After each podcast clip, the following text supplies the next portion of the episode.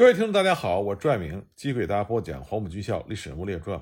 我们接着来讲，在国共分裂之后，在琼崖所展开的土地革命。在琼崖的中共党组织召开会议，制定了新的军事计划之后，中共陵水县委书记黄镇世回到了驻地坡村，传达了会议精神，决定在1927年11月25日再次组织黎族群众发动陵水起义，攻打县城。为了配合陵水起义，十月二十一日，徐成章、刘明夏按照特委的命令，率领南征军三个连离开孤村，向陵水开进。二十二日，在途经和乐圩的时候，帮助当地的党组织发动了和乐起义。一千多名农军和群众在工农革命军的配合之下，击溃了驻守在和乐圩的国军一个连以及民团武装，缴获了大批的枪支弹药。首战告捷，士气高涨。二十三日拂晓。部队向牛岭急行军，那么以两岭对峙、像牛一样而得名的大小牛头岭，坐落在陵水城东北约三十公里的海滨。这里地势险要，易守难攻。统领的地主民团把守着这个险峻的地段。徐成章、刘明夏率领的南征军想要乘敌不备，越过牛岭关隘。二十四日，徐成章派了一个班化妆成国军，摸进了民团的营地。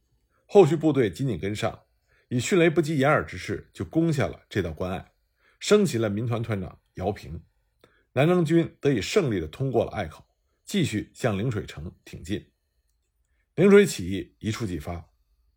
陵水起义部队自七月底撤离了陵水城之后，退守西区，以黄镇市为首的中共陵水县委利用山区的天然屏障开辟了新区，设立了五个营口。把陵水西北两区两百多个黎苗族的村寨连成了一个纵横二十多公里的红色区域，开展游击战争和土地革命斗争。十月二十五日拂晓，以黎族农民为主力军的陵水起义部队数千人，在黄镇市王昭仪的率领下，浩浩荡荡地再次杀向陵水县城。国民党陵水县长邱海云带着一百多名守城的兵丁慌忙出逃。这样，起义军就顺利占领了县城。当天下午，南征军也赶到了陵水县城驻扎。十二月十六日，陵水县第一次工农兵代表大会正式召开，宣布成立了陵水县苏维埃政府。这里面我们要多说一句关于王昭仪。陵水起义之所以成功，是因为大量黎族民众的参加，而当时黎族民众的头领就是王昭仪。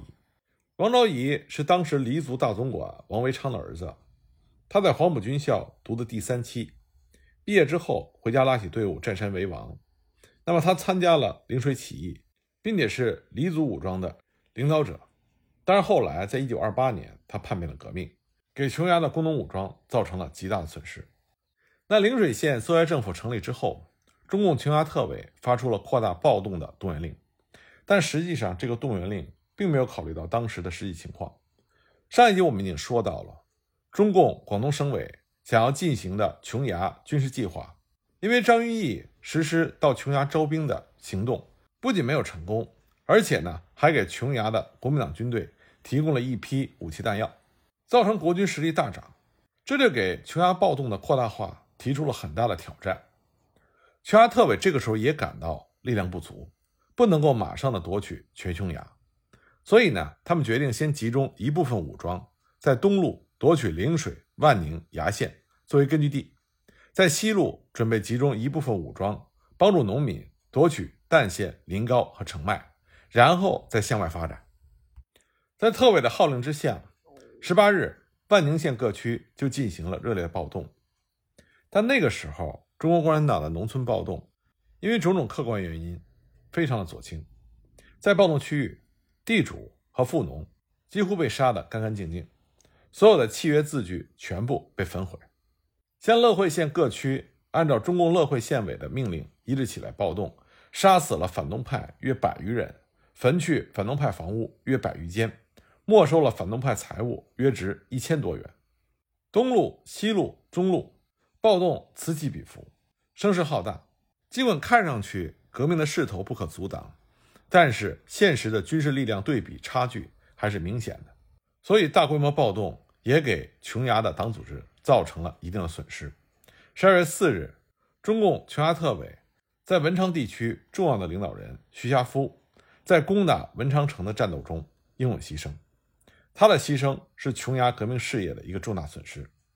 随着武装暴动的继续扩大，革命武装力量也就不断的壮大起来。一九二八年一月，东路工农革命军扩展成三个营和一个连，一共是八百人，分驻在东路各县。而编队参加战斗的农军也达到一千三百人。另外呢，中路和西路工农革命军和农军的力量也有所增强。革命武装力量的确是在不断的扩大，对于琼崖农村革命根据地的建立和发展也起了决定性的作用。在陵水县建立了苏维埃政府之后，十二月，中国乐会县委和乐寺区委在乐寺区召开了乐寺区农民代表大会，宣布建立了乐寺区苏维埃政府。徐成章、刘明夏他们率领的东路军在占领了陵水县城之后，继续向新村港进军。攻占新村港的第二天，又立刻挥师南征，占领了崖县的藤桥。一九二八年一月，东路军向三亚发起了进攻。经过一天的战斗，占领了三亚。崖县的县长王明亚仓皇登船，从海上逃往崖城。王明亚他是琼崖共产党人的一个非常强劲的对手。后面呢，我会仔细给大家讲一下王明亚这个人。徐成章和刘文夏率领东路军在两个月之中，从乐万到陵崖，往返横扫了两百公里，所到之处拔据点、杀土豪，建立区乡的苏维埃政权，建成红色区域，并使得从乐会县的阳江到崖县的三亚一带，包括乐、万、陵、崖四县的红色区域，基本上连成一片。中路军呢，也形成了琼东县的革命根据地。这样，全琼崖除了已建立有陵水县苏维埃政府之外，东路、中路、西路的各县都建立起了一批区乡的苏维埃政权。而这其中呢，又是以琼崖特委所在地乐寺区作为中心。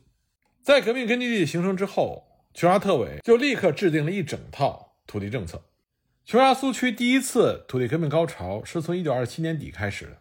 各苏区实行土地革命的程度也各有不同。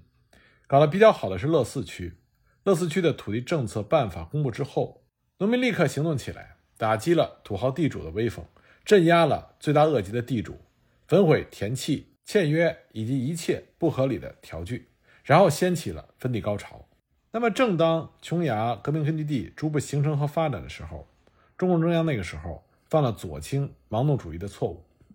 他们不承认革命处于低潮，认为国民党新军阀。处于崩溃边缘，所以就确定了实行全国武装暴动的总策略。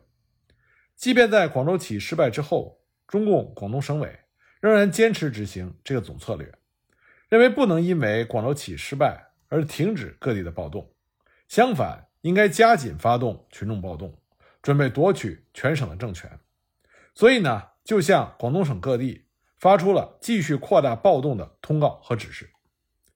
中共广东省委的这种错误的决策，就使得广东全省，特别是琼崖革命根据地，在武装斗争、土地革命等一系列问题上，都受到了左倾的干扰。一九二八年一月下旬，琼崖东路工农革命军攻克了三亚，琼东南的大片革命根据地正在形成。在这种情况下，中共琼崖地方组织的主要任务应该是巩固已经开辟的革命根据地，深入开展土地革命，争取。在敌人统治力量薄弱地区实现工农武装割据，逐步扩大革命根据地。当时呢，东路军总指挥徐成章就向中共琼崖特委写了一个报告，提出乘胜进军崖城，追歼王明亚的残部，巩固琼东南的意见。但是中共广东省委却一再指示中共琼崖特委，要求在短期内完成全岛暴动，肃清全岛的反动势力。迅速实现各县暴动，夺取县城，进而马上进攻海口、夹击两城。因此，在东路军攻克了三亚之后，中共琼崖特委就接连三封急信，命令徐成章回师陵水城。二十九日，根据特委的命令，徐成章率部北上配合第二营进攻万宁县城，但因为联系不好，战斗失利。二月四日，徐成章率部和分界区守敌作战。他身先士卒，英勇顽强，但很不幸中弹牺牲。徐成章的牺牲是琼崖革命事业又一次重大的损失。中共广东省委在给中共琼崖特委的指示中，还提出了说：全岛暴动即已爆发，特委应有夺取全岛政权的全盘计划，并且要求这项计划应该最多在两个月内就应该实现。这些指示完全无视琼崖国共双方情况的变化，对琼崖革命形势做了完全不切实际的估计，提出了不正确的要求。二月三日，中共琼崖特委在给中共广东省委的报告中，认为各地特殊情形要在两个月内肃清全岛的反动势力，这有困难。要切实讨论之后才能决定，并且决定二月十八日召开党的代表大会，加以认真讨论，请求省委派人参加指导。二月十八日到二十一日，琼崖党的第二次代表大会在乐会四区阳江区召开，出席大会代表四十二人，代表党员一万五千人。广东省委派李元、黄庸参加指导。在大会上，李元做了政治报告，王文明做了政治形势和党务工作报告。会议对暴动、政权、土地分配、职工、士兵运动等问题都进行了讨论，并且做出了决议。这次大会虽然根据琼崖国共双方力量对比的变化情况，清醒地看到了琼崖的革命形势有颇为险恶的一面，认为在斗争策略上应区别各地的不同情况，把进攻和退却正确的结合起来。但是由于左倾思想的影响，又把正确的退却认为是含有失败主义的观念。因而做出了夺取全琼崖政权的决议，决定在琼山、文昌、海口和府城实行大的暴动，使得国军不能全面顾及，以便工农革命军趁机夺取东西路各线，进而和琼山、文昌的革命力量汇合，再向海口和府城包围，夺取全琼崖的政权。在这次会议之后不久，中共琼崖特委决定将琼崖工农革命军改称为琼崖工农红军。冯平任总司令，王文明任党代表，傅杰任政治部主任。东路军由梁炳书任总指挥，驻守乐四区，向中平仔一带山区发展。中路军谭明新任总指挥，统一指挥中路各县的武装斗争。西路军则由冯平兼任总指挥。这样，琼崖工农红军的东、中、西三路总指挥部全部成立。但这里我们要注意到，东路军。原来是徐成章总指挥，刘明夏副总指挥。在徐成章牺牲之后，东路军的总指挥是由梁炳书担任，而刘明夏并没有接任东路军总指挥。这说明当时琼崖特委对刘明夏的工作是不满意的，而这也想必是刘明夏脱离党组织的重要原因之一。在琼崖第二次代表大会之后，由于左倾盲动主义的干扰，因此一再的组织铺城暴动。让红军为了完成进攻海口、夺得全琼崖而死打硬拼，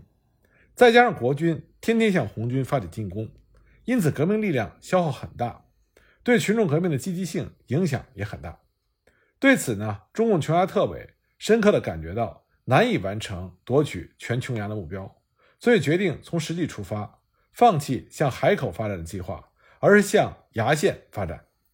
但这个正确的决定却被中共广东省委。斥之为避开敌人的失败主义观念是非常的错误，因此呢，特委只好勉强的去执行原来的决定。但是因为在执行中遇到了实际的困难，因此特委又提出应该以定安山区作为根据地中心，汇合东中西三路，实现割据东路、进破府城的策略。可是广东省委仍然认为这不是夺取全岛的布置。在这种情况下，中共琼崖特委只好再发出。以攻打城市为目标的暴动动员令，在东、中、西三路扩大暴动。尽管左倾盲动主义使得红军在暴动中受到了一些损失，但是红军仍然持续性的发展。很快呢，红军发展到了一千四百多人，赤卫队发展了一万多人，党员发展到了一万七千多人。琼崖的大规模暴动，将让广东省的国民党势力惶恐不安。一九二八年初，国民党广州政治分会。决定在广东设东西南北四个善后区，